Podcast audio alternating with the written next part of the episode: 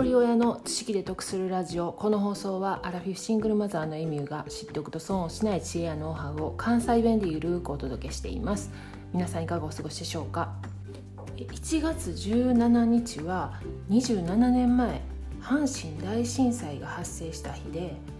今朝自分の体がね置いてる実感から思うことがあったのでお話ししてみたいと思います。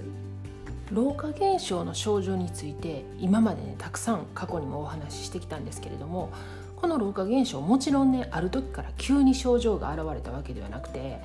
あれなんか変やなっていう感じでね徐々に徐々に強くなってきてる。で私の場合は生活に一番支障をきたすのが老眼なんですよね。で最初はね夕方になるとなんか文字がぼやけるなって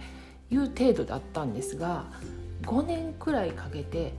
まあ、どんどん悪くなって今はもう朝から晩まで老眼鏡なしではパソコンも台所仕事もできなくなりました。でもちろんね個人差あるので人それぞれやと思うんですけれども例えばトイレのためにね夜中起きるようになったりもしてたんですけどねこれはね晩酌やめたら朝までトイレに行かなくなったんですよね。なので今もう本当に必要じゃなければ晩酌しないようになりました。でただ寝てる時のねあの中途覚醒。これはやっぱり時々あります。私ね子供と一緒に9時とか10時には寝ちゃうんで朝4時5時に起きるんですけれどもこのね中途覚醒が2時半ぐらいになるとこれ4時ぐらいの間ねもう起きるには夜中すぎるし寝ようと思っても寝られへんし2時間ぐらいゴロゴロゴロゴロしてるんですよね。起きようかなって思う4時過ぎぐらいからねだんだん眠なってくるんですよね。でそうなるとねもうやっぱり一日中体しんどいんですよ。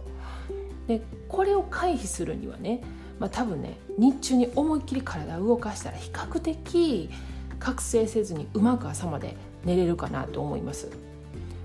でねあと体の痛いところこうスムーズにね動かない箇所もやっぱり出てきてるんですよね。で老化現象で一番その老いを感じるのはね朝起きた時なんですよ。でもその朝起きて布団から出て立ち上がる時もう確実にその昔とは違う。スッと立てない。なんかこうよいっこらしょってなるんですよね。でおばあちゃんがようねよっこらしょって言うてたんですけれどもあの言葉ってねこう人がいててもいてなくても本当スムーズに口から出てくるんですよね。めっちゃ不思議やなと思って。ほんでねそういった方がねそういう風に口に出した方がねなんかやっぱり楽に立ち上がれる気がするんですよね。でこの朝ねすっと立ち上がれないことからねこの27年前に起こった阪神大震災。この震災でもねたくさんの方が亡くなりました。でもちろんね年配で逃げ遅れた方もいらっしゃいます。で自分が朝起きた時に本当にそのスッと立ち上がれない時間がかかるよっこらしょってなるっていうことから震災が来た時にねこの高齢の方が逃げ遅れるっていうそういう理由を本当に身をもって実感する年齢になってきたなと思っていろいろ考えさせられたんですよね。で当時ね私23歳で大阪の東大阪っていうところに住んでたんですよ。で震災ではね本当今まで経験したことないすごい大きな揺れを感じたんですけれども特にね被害なくて普通に会社に出勤したんです。で職場ではね上司が事務所に大きなテレビを置いてみんなで見てましたでも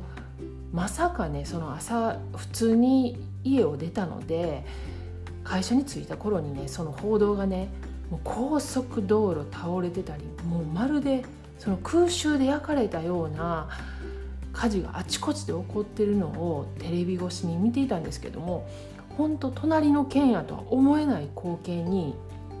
違う世界ちゃうかなっていうふうに思ったのを覚えています。で数週間経ってねその仕事でやっぱり神戸方面に行くことがあるんですけれどももうまるでね戦争の後のような光景にもう涙が出ましたで先日はねトンガの方でも海底噴火が起こっていて地球温暖化も深刻な状況なのでどこで何が起こってもおかしくないんですよね。なので皆さんも本当に気をつけてお過ごしください、えっと、過去回268回で震災時にやってはいけないことについてお話ししています。概要欄にリンク貼っておきますのでよかったら合わせて聞いてみてください。では最後までお聴きいただきありがとうございました。今日も笑顔で。